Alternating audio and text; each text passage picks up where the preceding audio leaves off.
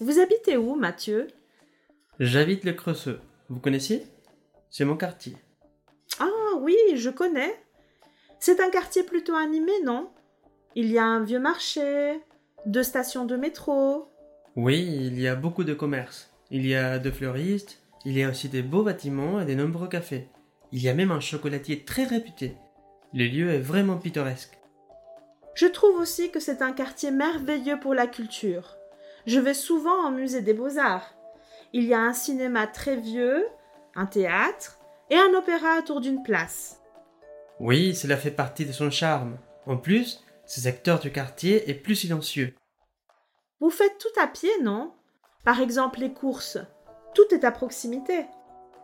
Oui, c'est vraiment pratique. Mais on peut aussi se promener à vélo dans les rues.